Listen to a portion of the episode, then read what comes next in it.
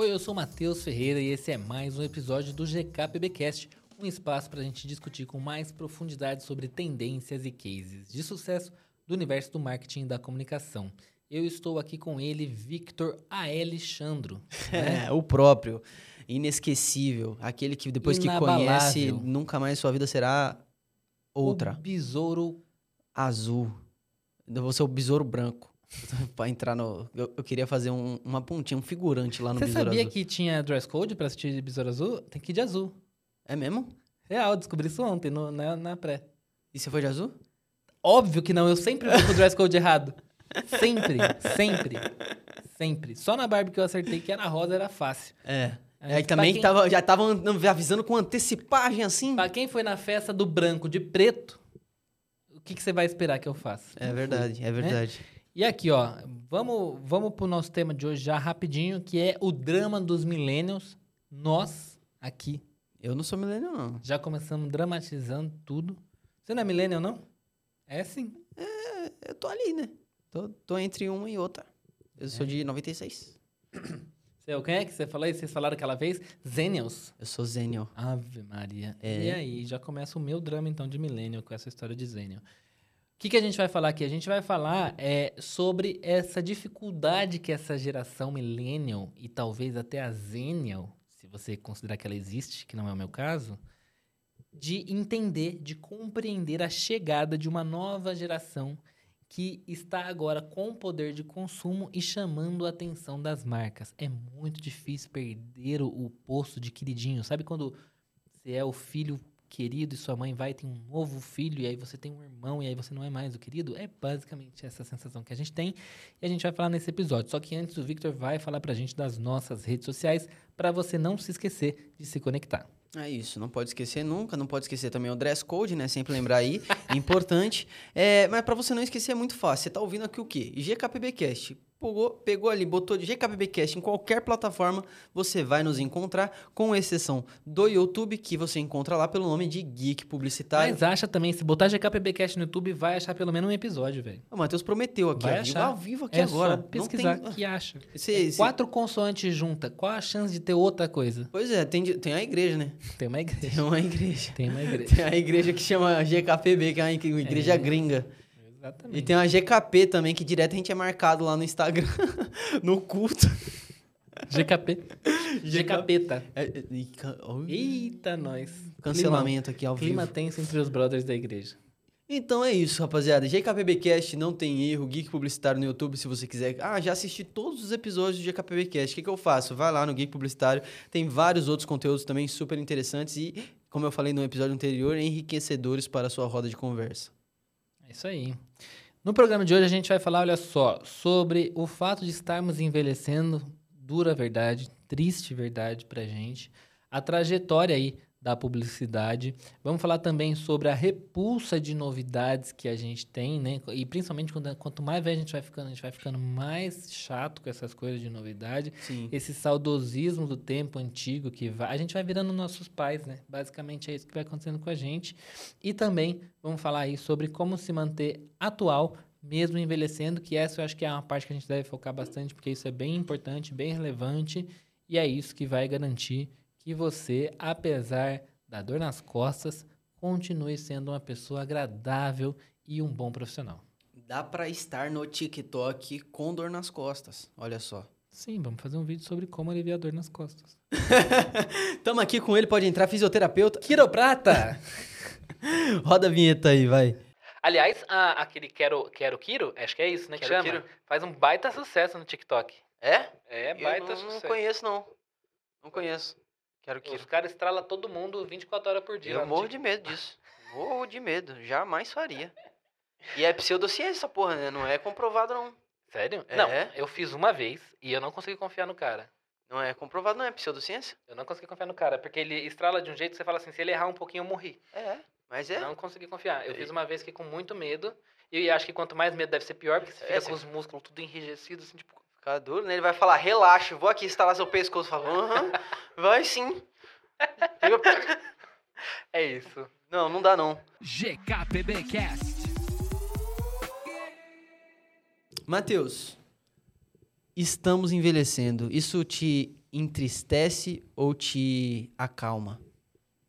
Cara, é, isso é muito interessante. Eu acho que a, a, vou sair um pouco da história de publicidade, vou entrar mais numa coisa mais de minha relação comigo mesmo, assim. É, eu gosto muito da pessoa que eu sou hoje. Gostaria de ter a disposição dos meus 20, tá? Mas eu gosto muito da cabeça que eu tenho aos 32. Então, por um lado, eu, eu gosto muito de estar tá na condição que eu tô. Não trocaria a cabeça que eu tenho com 32 pelo, pela disposição que eu tinha aos 22. Sim. Vamos botar assim. Mas é, é, muito, é muito engraçado observar essas novas gerações. Porque o que, que acontece? Quando a gente é mais novo, a gente escuta os nossos pais. Então a gente tem a, sempre a gente já nasce com a referência de uma geração antes da nossa, né? Uma ou duas.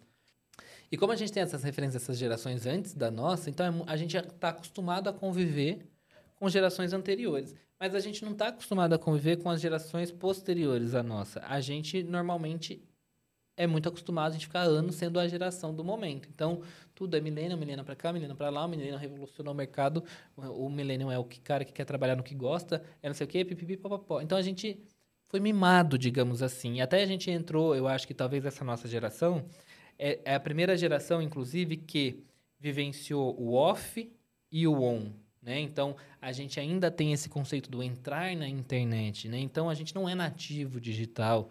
Então, e a, a geração dos nossos pais basicamente só surfou o, o, offline, né? Então tem uma vivência muito maior do offline do que do digital. A gente tem meio que uma vida dividida aí entre on e off. Quando a gente começou a se desenvolver enquanto ser humano, a gente também começou a se desenvolver com a internet. Então a gente meio que se construiu junto com a construção da internet e, e, e de todas essas questões de redes sociais e tudo mais. Pessoas da nossa idade que construíram essas redes sociais que a gente, que a gente acessa. Então eu acho que tem alguma coisa aí que, que me diz um pouco assim que a gente estava construindo tudo e do nada a gente tem que parar e dar lugar para essas outras pessoas. Então, assim, eu não sei muito bem estar tá nesse papel, na verdade. O que eu vejo é muitas vezes eu fazendo o que todo mundo sente a vontade de fazer, que é torcer o nariz para as coisas novas da juventude e não ver muita graça. Né? Sim. Né? Mas eu também faço alguns paralelos interessantes. Por exemplo, em 2010, é, o Restart fazia muito sucesso e a gente adorava. Né? E eu lembro que os meus pais achavam horrível, uma baixíssima qualidade sonora, uma coisa horrorosa que não faria sentido nenhum, uhum. entendeu? É... Então eu olho para trás e agora um restart voltando, cheio de público, uma galera mais velha que quer ir, que quer reviver sua adolescência e tudo mais e, e acaba considerando aquilo uma coisa legal. Mas eu boto isso, tipo, sei lá, os meus. O, o, a galera da geração dos meus pais gostava de Capital Inicial, que eu sempre achei uma bela tranqueira também, Capital Inicial, entendeu? Então, tipo assim, quando você, quando você compara, é tudo muito parecido, entendeu?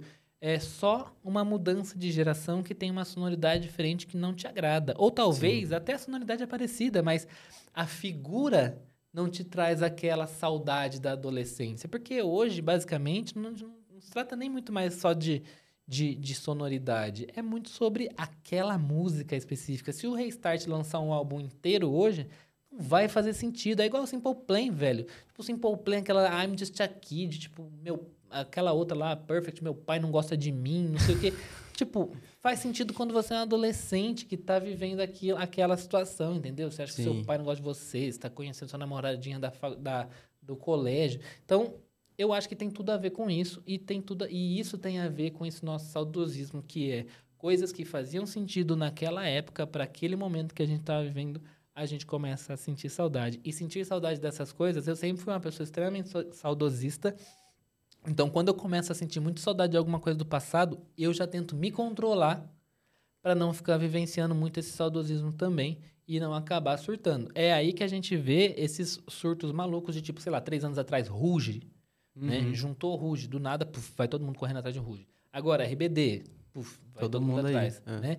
E acho que no caso de Ruge e RBD, com o público LGBT, tem uma questão de que quando você é criança, você não pode escolher o que você vai ouvir. Você não pode, muitas vezes, nem, nem se, se entende, nem entende por que, que você gosta daquilo e, e você não, não se dá o prazer de viver aquilo. Então, agora tem essa questão de sentir o prazer. Acho que do Restart também, tipo, as pessoas tinham vergonha de falar que eram coloridas, né? Sim. Naquela época. Tipo, tanto público LGBT quanto público heterossexual e, enfim, todas as outras letrinhas aí. Mas é, agora as pessoas têm o seu dinheiro e vão pagar e vão e vão viver, porque não tem mais a vergonha de que tinha, de aquela vergonha do adolescente que tem muita vergonha de viver muita coisa, porque quer ser aceito entre os amigos. e tudo mais, né? Exato. Então eu acho que a minha a minha minha idade me trouxe essa perda da vergonha de ser aceito ou não ser aceito por coisas que eu gosto e que eu deixei de gostar, e isso é uma coisa que eu gosto muito mesmo, mas ao mesmo tempo me deixou essa essa pontinha rabugenta de afugentar um pouco o que vem de novo, que vem dessas novas gerações e falar: "Ai, sério que você gosta disso, hein? Meu Deus, hein?" É, então, eu, eu, eu partilho um pouco desse sentimento, até mesmo porque eu peguei, eu peguei um pouco desse, desse meio termo, né? Quando eu cheguei, quando eu comecei a ter noção das coisas, basicamente, ali, já tava... O online já estava caminhando, é, mas eu tenho, eu tenho um pouco... Eu sinto que eu tenho um pouco menos desse saudosismo. É óbvio que eu tenho muita saudade de coisas que faziam sucesso quando eu era adolescente, e criança e, e tal, mas eu me sinto um pouco mais aberto e receptivo a, a novidades nesse sentido. Mas é uma linha muito tênue, porque ao mesmo tempo eu tô agora é, vivenciando, por exemplo, agora que eu consigo comprar as coisas que o, o Vitinho lá não conseguia. E aí, pô, eu me vejo, me vejo querendo comprar um brinquedo, porque, pô, na época que eu, que eu era mais novo lá, eu queria ter aquele brinquedo e não tinha. Eu, porra, foda-se, eu tenho dinheiro agora, vou comprar? Pra quê? Não sei, mas eu vou. sabe? O mundo, geek é, tá o, o mundo geek é resultado disso, né? Eu sempre falei, o mundo geek é uma criança que agora tem dinheiro, Sim. basicamente. E acho que, inclusive, é isso, né? Acho que a gente pode até entrar numa discussão sobre qual é o futuro do mundo geek. Porque essas crianças de agora, elas tiveram acesso a muitas dessas coisas. Sim. Entendeu? Por que, que a Barbie não vende mais tanto? Porque a Barbie é acessível, entendeu? Eu acho que tem outro ponto agora. Eu acho que agora, agora é, um- é um pouco mais criterioso, sabe? É, como as crianças de agora elas têm acesso a, a tudo, é, eu acho que o mundo geek em si, a gente pode até fazer um episódio para falar sobre isso, porque eu acho que o mundo geek ele vai precisar dar uma repaginada total.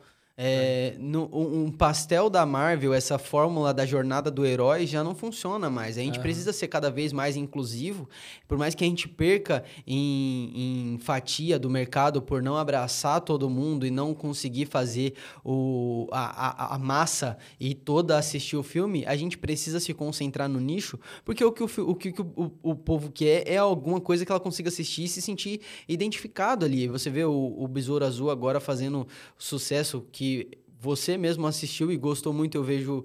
Eu acho muito difícil isso acontecer, Eu mas... tinha certeza que você ia falar isso. É, mas- certeza. mas porque é- eu não mas gosto é- de nada. Fala. É isso. Não, mas é verdade. Mas é porque você é uma pessoa criteriosa. E até aí tudo que. Eu, eu gosto. Eu sou menos criterioso nesse ponto. Eu gosto do entretenimento pelo entretenimento e tento tirar o melhor dele. Mas eu acho justamente que a gente precisa reformular. é, e, e esse mercado geek vai precisar fazer isso, senão ele vai afundar cada vez mais. O mercado geek ele precisa entender que. É, é, é uma geração nova entrando, e eu tava pensando nisso até hoje de manhã. É uma geração nova entrando, e é uma geração que não quer tanto saber de Superman, não quer saber de Batman, quer saber de, pô, sei lá, é, Super Choque, quer encontrar um herói jovem, um herói que ele se identifica e um herói que vive as mesmas coisas que ele vai vivenciar ali.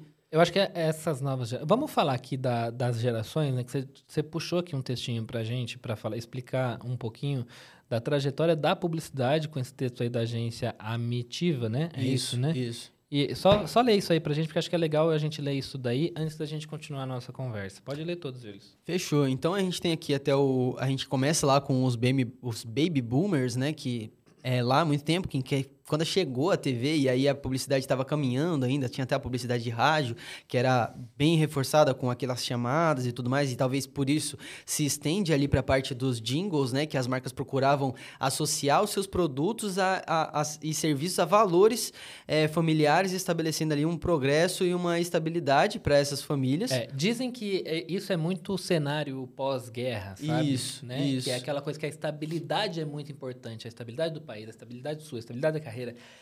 Acho que você deve ter vivido isso. A minha mãe era desesperada para eu ter um emprego estável. Sim. Meu primeiro emprego já foi numa empresa que era uma multinacional, eu tinha plano de carreira e tudo mais, e eu queria ser publicitária. Quase morreu, coitada. Porque, tipo, o sonho dela era que eu tivesse um emprego extremamente estável, né? Porque era é, essa ansiedade da geração dos baby boomers. Aquela vibe de ter um emprego pro resto da sua vida, assim, sabe? Não é muito. Ah, você não tem que escolher o que, que você quer trabalhar. Você tem que escolher o que vai te dar dinheiro e vai te sustentar e vai fazer você gerar a sua renda para você se aposentar pra e você ter comprar dinheiro. uma casa e ter É. a sua casa, o seu No carro, resto da ao vida. invés de querer ficar viajando o mundo, que é o que a gente quer. A Exato. gente reclama que a gente não tem dinheiro pra ter uma casa. É, mas não tem dinheiro nem pra ter a casa, nem pra viajar. Nem viajar. É, mas faz parte. Né? já não vou nem entrar muito aqui, senão vou começar a Não desabafar vou aqui já. Daqui a pouco eu tô batendo na mesa aí. E Depois aí, daquele programa do hábito de consumo, acho que a gente nunca mais vai chorar Nossa, tanto. com certeza. Cheguei em casa, fiquei 50 minutos refletindo. Olhando pro teto. A gente tem a geração X, né? Que é onde as marcas já se habituaram ali ao, ao modelo formal da, da publicidade que era até o momento. E aí as marcas começam a experimentar a vender de estilo de vida mesmo. Pe- já tinha um monte de marca igual, já tinha, cada marca já tinha seu jingle. Então, que, como é que a gente faz para se diferenciar das outras marcas? A gente precisa vender o estilo de vida, a gente tem que vender o, o que, que que aquela galera vai fazer para. Então a gente tinha muita marca de cigarro vendendo que era descolada e tudo mais. E aí a gente tem é, os grandes exemplos dessa época, que era o Carlos Moreno com o Bombril, que falava diretamente com, com as donas de casa e tudo mais. A gente tem aqui o clássico da Faber Castell, né, com aquela música Aquarela. Numa folha qualquer eu desenho um sol amarelo. Nossa, essas até arrepia. E com cinco ou seis. Nossa, quem nunca tentou fazer um castelo com, cinco, ou seis, retas? Até hoje nunca consegui. É, Eu meu amigo. que o Toquinho explicasse pra gente como é que ele conseguiu fazer. É o desafio aí da geração era fazer esse maldito castelo. E aí a gente chega aqui na- no, no ponto alto do nosso episódio, que são os millennials, né? Que teve essa transição entre a TV e a internet, com muitas novidades, muitas coisas acontecendo ao mesmo tempo. E aí um pouquinho mais pra frente, é, ainda com os millennials, para você ver como as coisas já aconteceram mais rápidas, a gente teve aquele boom do marketing de influência, né? Onde as pessoas deixavam de ouvir tanto a publicidade, a propaganda e tudo mais e passavam a ouvir a voz de outras pessoas reais ali. Queriam ouvir o que, que os influenciadores iam falar, o que, que as pessoas que são mais conhecidas, celebridades da sociedade, têm a dizer sobre aquele determinado produto, até chegar na geração Giz. Geração Giz? O que, que eu pensei aqui para falar isso? Eu não sei. Geração Z, velho. Na geração Z, que que é, trabalha com public post e campanhas em, em série com redes sociais. É tudo para agora. é- então você tem uma campanha agora, daqui a dois meses, essa campanha já não vale mais. É uma campanha que já não conversa mais com esse mesmo público. Esse público mudou, já não é mais agora, já Daqui não um tem. dia já não acabou, vale já né? não, não tem. E aí a gente tem também a geração alfa, né? Que é o futuro da, da publicidade, é o- a geração futura que tá crescendo agora com tudo, com mão beijada, tudo tem celular, tem tablet, que nem tem, nem tem tablet mais, nem Criada existe leite com pera. Leite com pera. É, na minha época não era assim, não. É, e, e agora é essa bagunça, né? Onde basicamente você tem que se destacar por meio da publicidade ou por meio de qualquer coisa que você faça com criatividade, autenticidade e principalmente com compromisso é, com questões relevantes para a sociedade atual. Então você tem uma marca, ela não pode deixar de estar vinculada a alguma causa social que faça sentido para com a sua marca, porque as pessoas vão questionar isso. Se você a- tem a sua marca e você aparece lá defendendo um movimento X, eu vi, vi a minha mão passando na câmera do Matheus me distrair. A geração TDAH Eita! é, tá forte hoje. Esse aí bateu mesmo. E, e as pessoas vão questionar se você simplesmente usar uma causa para benefício próprio e não defender essa causa como parte da sua marca em si. É, é basicamente isso, é, é contexto geral até o momento onde a gente se encontra, né? Sim. E aí a gente tem, né? Millennials, que somos nós. A gente ainda tem a geração Z, que ainda é bastante incompreendida, né? E, a- e por que, que a geração Z é incompreendida? Pelo drama dos millennials. Exato. Porque o millennial, ele tem dificuldade de conseguir compreender tudo aquilo que vai além dos próprios valores deles. A né? dificuldade de abandonar o protagonismo, né? Exatamente, porque quando a gente, quando a, a gente tinha, as empresas precisavam conversar com os baby boomers ou com a geração X, eram pessoas baby boomers ou geração X que estavam lá. Quando elas precisam conversar, precisavam conversar com os millennials, ou eram geração X ou eram millennials. E aí, quando elas precisam conversar com a geração Z, você tem os millennials, em grande parte, assumindo essas empresas, posições de destaque dentro dessas empresas, cargos de, de, de liderança dentro dessas empresas, que, que são é, é, decisores dentro dessas empresas, e são pessoas que são muito egocêntricas do ponto de vista de respeitar a diversidade e a diferença de pensamento, né? O que o millennial não consegue compreender, muitas vezes não tem valor para ele. E isso é muito ruim, é muito ruim e esse é o grande desafio e é por isso que a, a, a indústria, de maneira geral, está patinando tanto para conseguir sair da história de que geração Z gosta de game e de K-pop.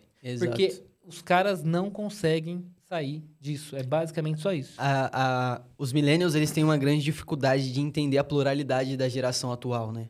É, é, é justamente o que eu estava falando aqui. É, a questão da diversidade, ela deixa de ser uma pauta para ser algo que a gente vive no cotidiano. É, não tem mais espaço para você questionar é, se faz sentido ou não ter diversidade. A diversidade ela tá aí, ela precisa ser considerada no momento de desenvolvimento da sua marca, porque quando você quando você joga um, um gamer Pro, até mesmo pro público gamer, cara. O cara que gosta de Fortnite não é o mesmo cara que vai jogar, sei lá, um Roblox, não é o mesmo cara que vai jogar um, um um WoW, sei lá. É... A gente fez aquele episódio para falar do, do, do, mercado gamer no Brasil. A gente vê, o game tá presente na vida de todo mundo, cara. Sim. Inclusive dos millennials, inclusive da, da, da, da, geração X, dos baby boomers. Então, assim, a, não sei por que essa atre, atrelar tanto a história dos games com a geração Z. Se você for parar é. para pensar, nem faz tanto sentido assim. Exato. Quando você olha dados. Sim, entendeu? e é aquela questão, né? A gente colocou aqui no, no, no, roteiro da repulsa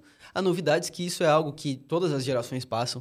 É, todo mundo se, se, se recusa ao, ao, novo, é normal a gente sentir estranheza e, e não saber muito bem lidar com essas novidades, mas a gente vê os millennials bater com a cara na porta desse ponto, eu acho que vem muito da, da, da, categoria de que os millennials aprenderam muita coisa, como estava chegando as novidades, é, chegando desse surgimento da internet, os millennials tiveram que, que vivenciar essa experiência de aprender tudo sozinho.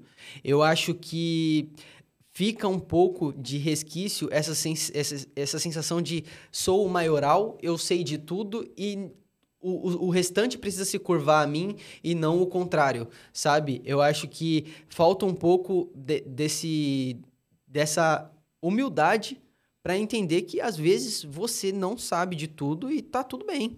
Esse é meu maior medo, sabia? Virar meio que um Sérgio Malandro da publicidade, sabe? Yeah! Pra sempre. Tipo, é, tipo, tá velho. Games! É. Uh, nossa, ó, K-pop! Oh, coraçãozinho! Uau! Porque no final das contas, é, o que a gente vê acontecer muito é a pessoa se posicionar dessa forma. Tá lá com barba branca na cara, querendo falar da forma que falava quando era jovem. E não é assim. Sim. Né? E, e talvez será que, tipo, uma outra pergunta que eu faço também, né? Será que eu, então eu que estou é, sendo etarista de alguma forma, de achar que não tem que ser assim? Não sei também.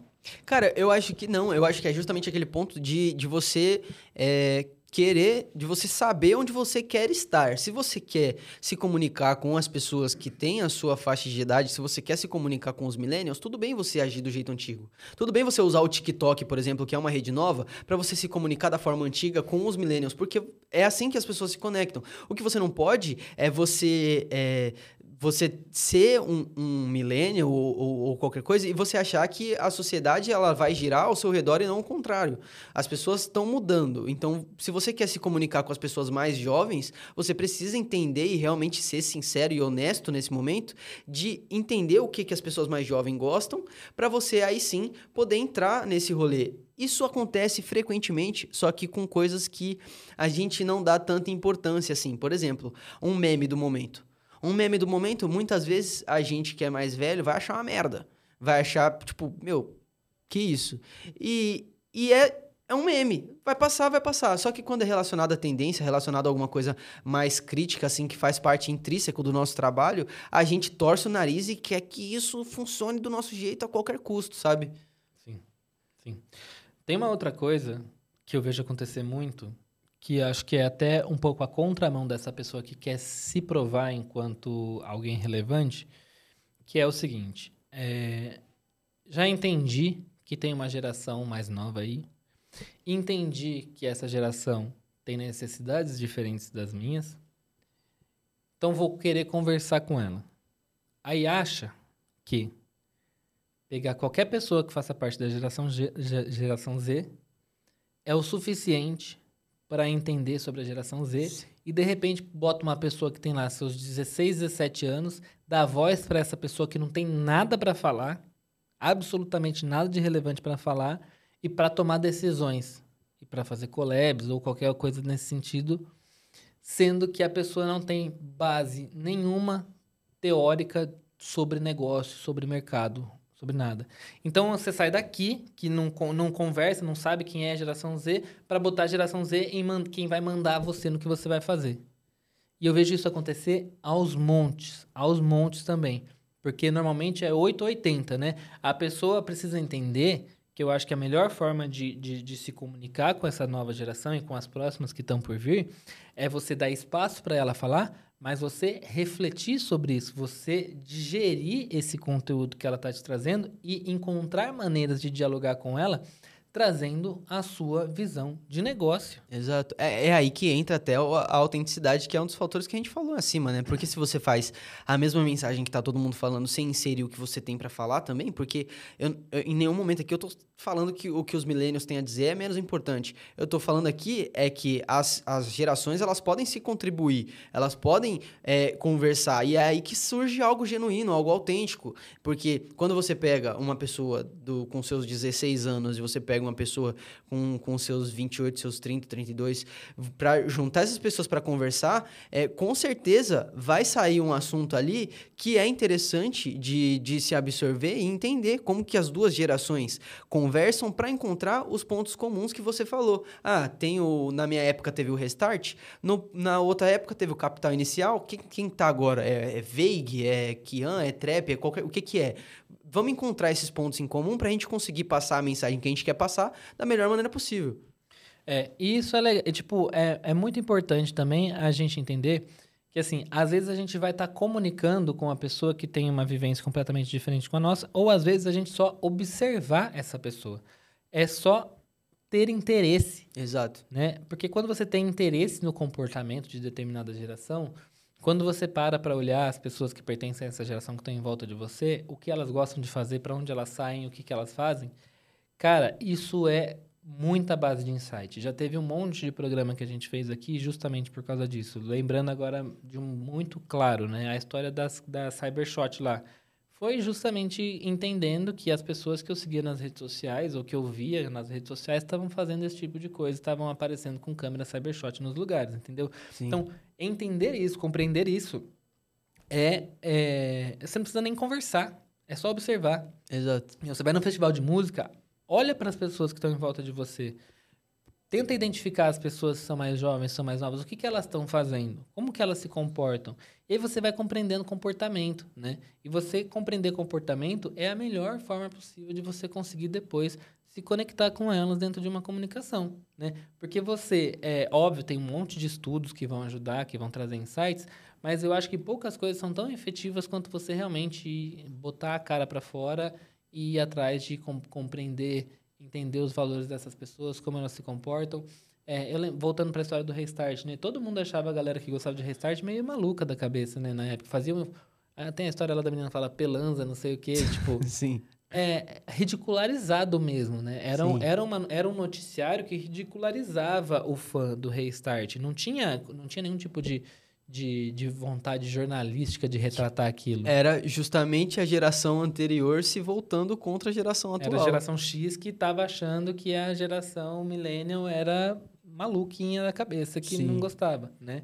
E eu, eu, quando vejo esse tipo de coisa, a história lá dos colírios da Capricho, que também foi mais ou menos na, época, na mesma época, eu conheço um menino que foi colírio e que ele até hoje tem problemas assim para lidar com o resultado de ter sido um colírio da Capricho, porque ele foi extremamente zoado. Eu lembro, não sei se você lembra, tem uma época que fizeram um compiladão de colírio da Capricho e ficaram macetando eles desse compilado, porque teoricamente era bem ridículo o comportamento dessas pessoas, mas de novo, era uma outra geração ridicularizando, né? Sim. É, eu acho que talvez os millennials sejam mais soft nessa ridicularização. Né? Tipo, sejam mais brandos nessa ridicularização do É que a geração X foi. É porque os millennials, eles querem parecer jovem.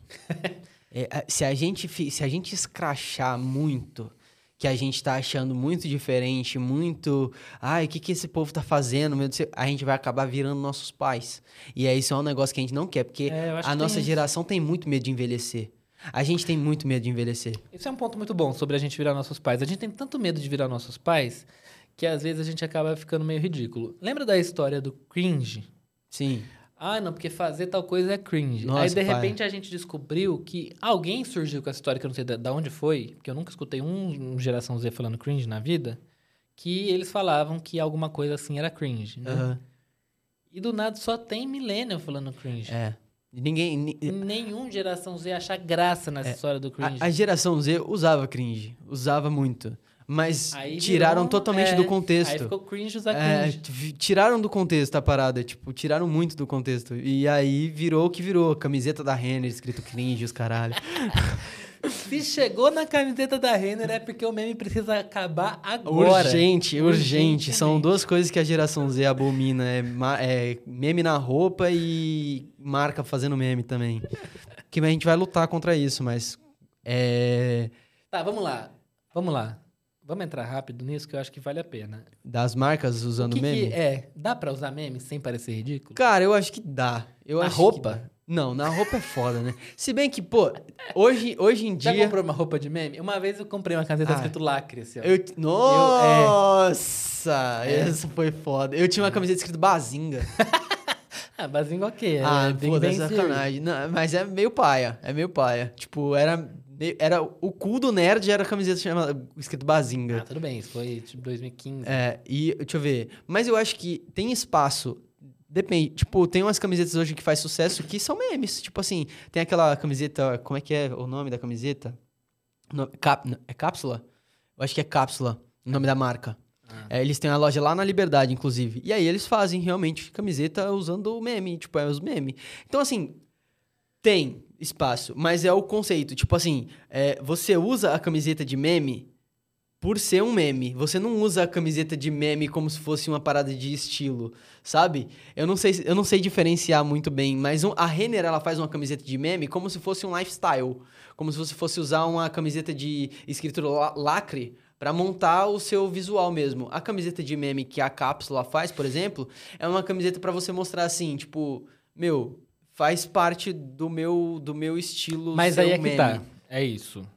Eu conheci essa cápsula recentemente. Acho incrível, inclusive. É uma das lojas que eu mais fiquei feliz de conhecer recentemente. É, eles fazem muita coisa de... Essas diva pop brasileira, né? Luísa Sonza Sim. e tal. Sim. Falam muito com o público LGBT. Tipo, a fachada é toda coloridinha, né? É, eles têm um monte de ambiente instagramável também e tal. E aí, e inclusive é barato, né? Muita roupa barata lá. Sim, é bom o preço.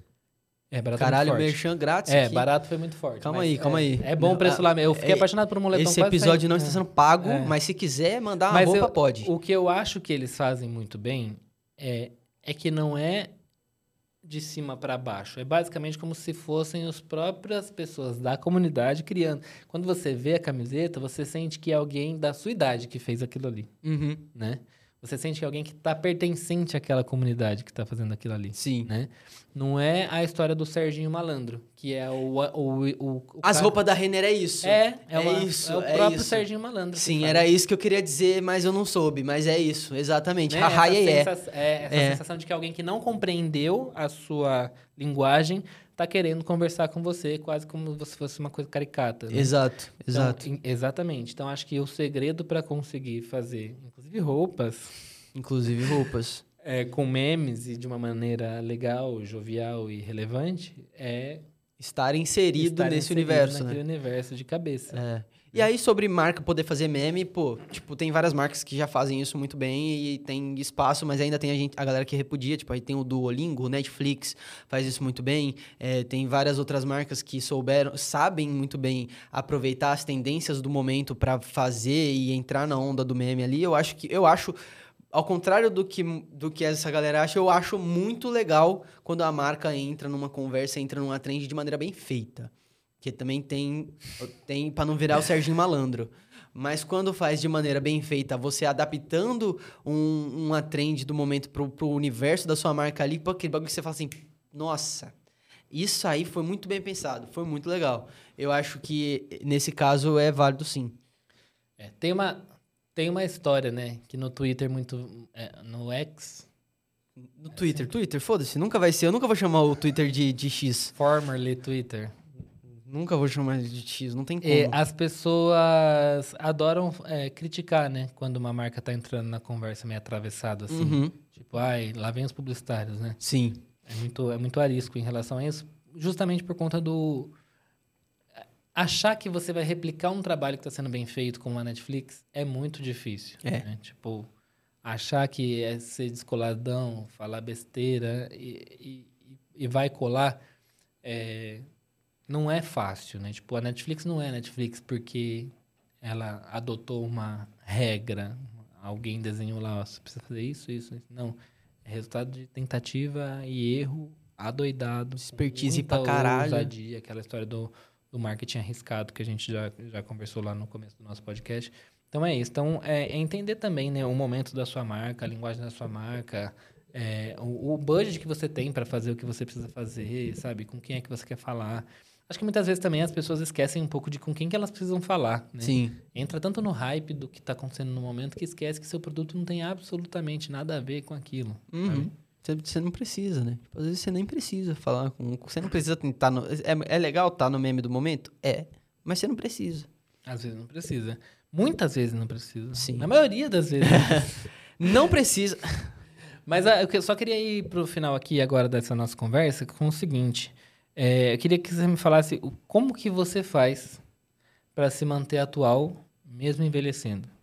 Cara, eu gosto muito de pular de cabeça em tudo. Tipo. Sei lá, tipo, eu gosto de pular corda de vez em quando. Você acha que você fica mais parado?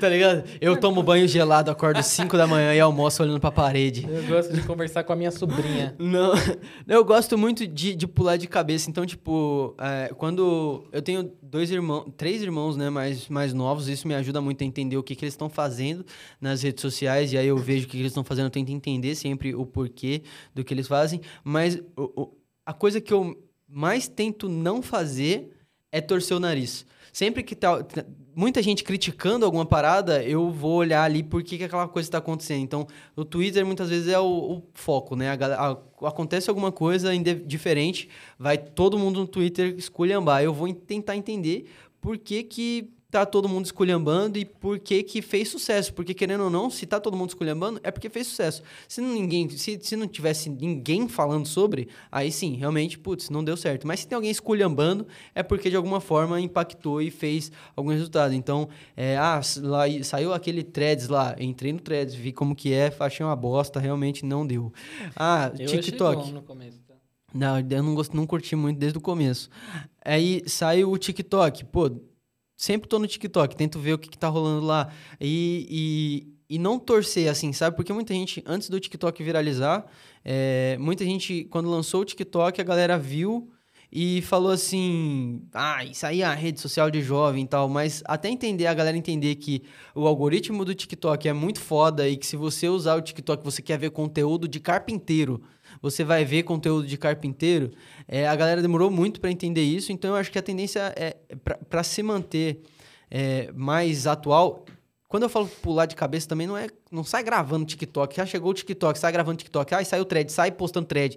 Não, vê, dá uma chance pra parada, sabe? É, eu acho que dar uma chance para as coisas é muito importante é, para você evitar esse saudosismo todo de falar assim, putz, não, mas o que eu conheço é muito melhor do que que tá aí agora.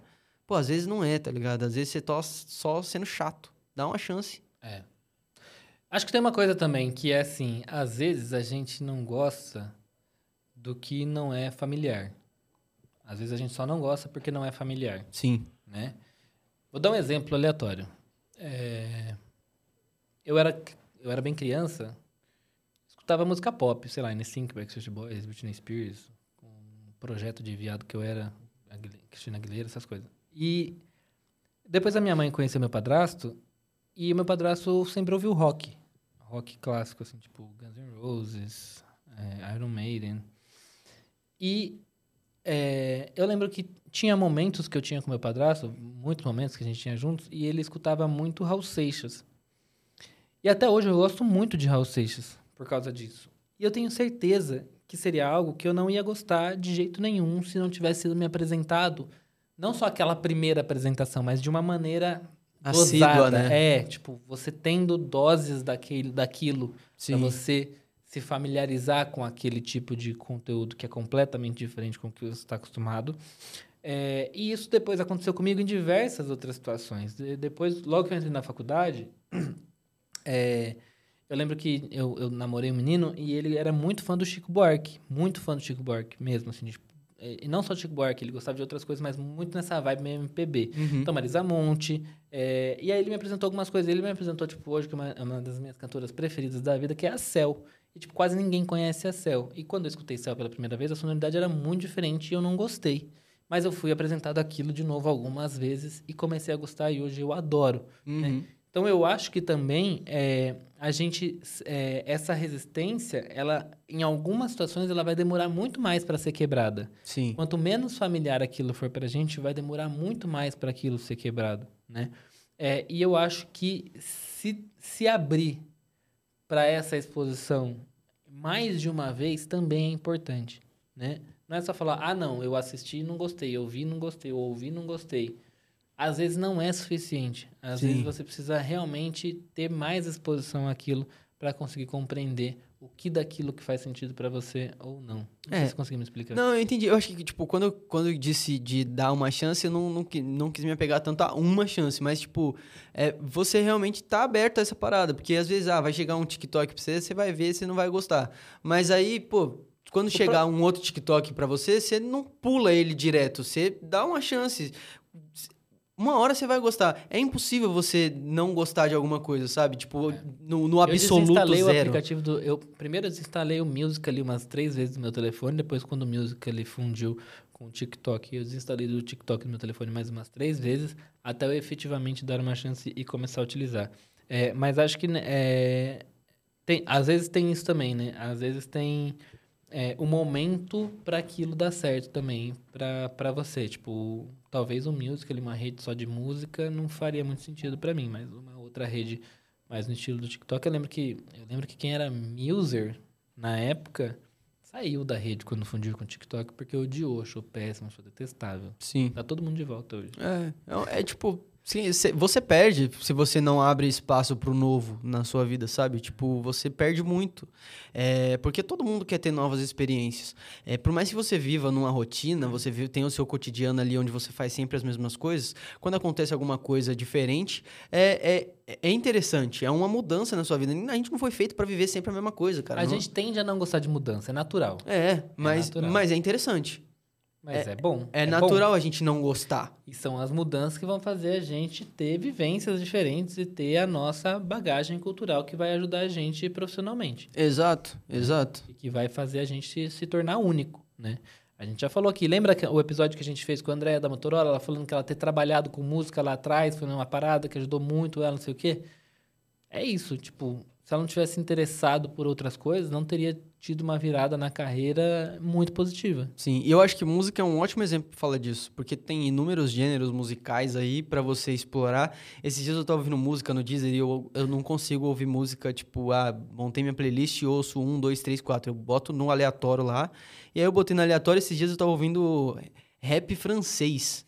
Cara, nunca na minha vida eu ouviria rap francês e eu gostei. Então eu acho que a maior. Se você quer se calejar, você é uma pessoa muito reclusa, você não consegue se abrir para novidades em aspecto nenhum da sua vida.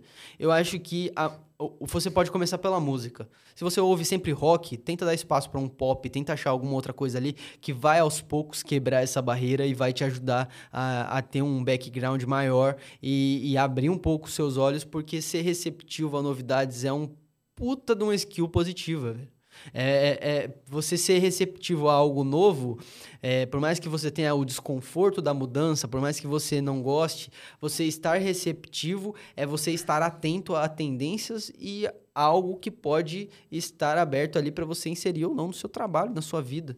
E, e abraçar e- esse desconforto também. Acho que quando a gente abraça o desconforto, ele deixa de ser desconfortável. Né? Então, é entender que todo mundo vai se sentir desconfortável com mudanças, com novas gerações chegando, né? com o mercado mudando, de repente um produto que você vendia, você já não vende mais, uma campanha que funcionava já não funciona mais, e você precisa mudar.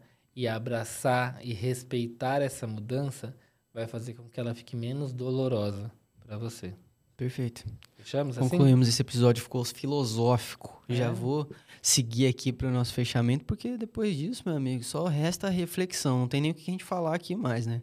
Lembrando aqui você que está nos ouvindo ou nos assistindo, que se você está pelo Spotify, a gente tem aí uma perguntinha para você, né? Se você tiver pelo YouTube, pode usar o espaço da caixinha de comentários para você responder a nossa pergunta. E a nossa pergunta de hoje é qual é a tecnologia nova que é mais difícil para você de lidar, né? Eu gosto muito do TikTok ainda, mas ainda assim é um, um, uma, uma ferramenta difícil, uma ferramenta complexa de entender. É, qual que é a mais difícil para você, Matheus? O quê? A, a, a tecnologia nova que é mais difícil de você entender e lidar.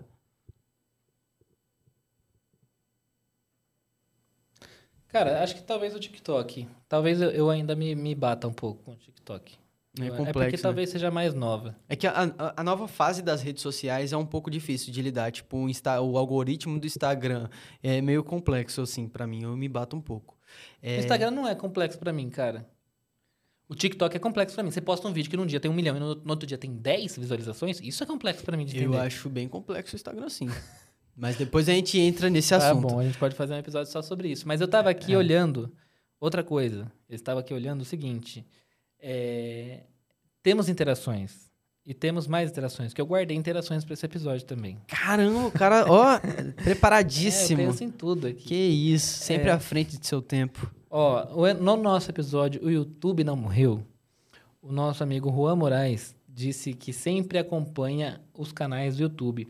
É uma das redes sociais favoritas dele. Ele, inclusive, assinou o Premium lá, porque ele consome muito. E quem consome muito YouTube vê três anúncios seguidos é. Haja paciência, né, meu amigo? E a Valéria.silva12 disse que ama acompanhar os vlogs de viagens. Ela gosta de assistir também vídeos de restaurantes com o canal dos caçadores e de compras com a Bia Oliveira. Muito bom. Eu tenho assistido muito Casimiro reagindo a, a menina que vive na Coreia. E aí ela come as comidas coreanas. O Rodrigo tá ligado. É, é, cara, o é- seu gosto e o gosto do Rodrigo é assim uma Ô, coisa. mas é impressionante. É impressionante o que a menina come num, num, num vídeo de 12 minutos, tá? É, é refeição complexa. Almoço, café da manhã, lanche da tarde, janta e toma mais uma coisinha antes de dormir.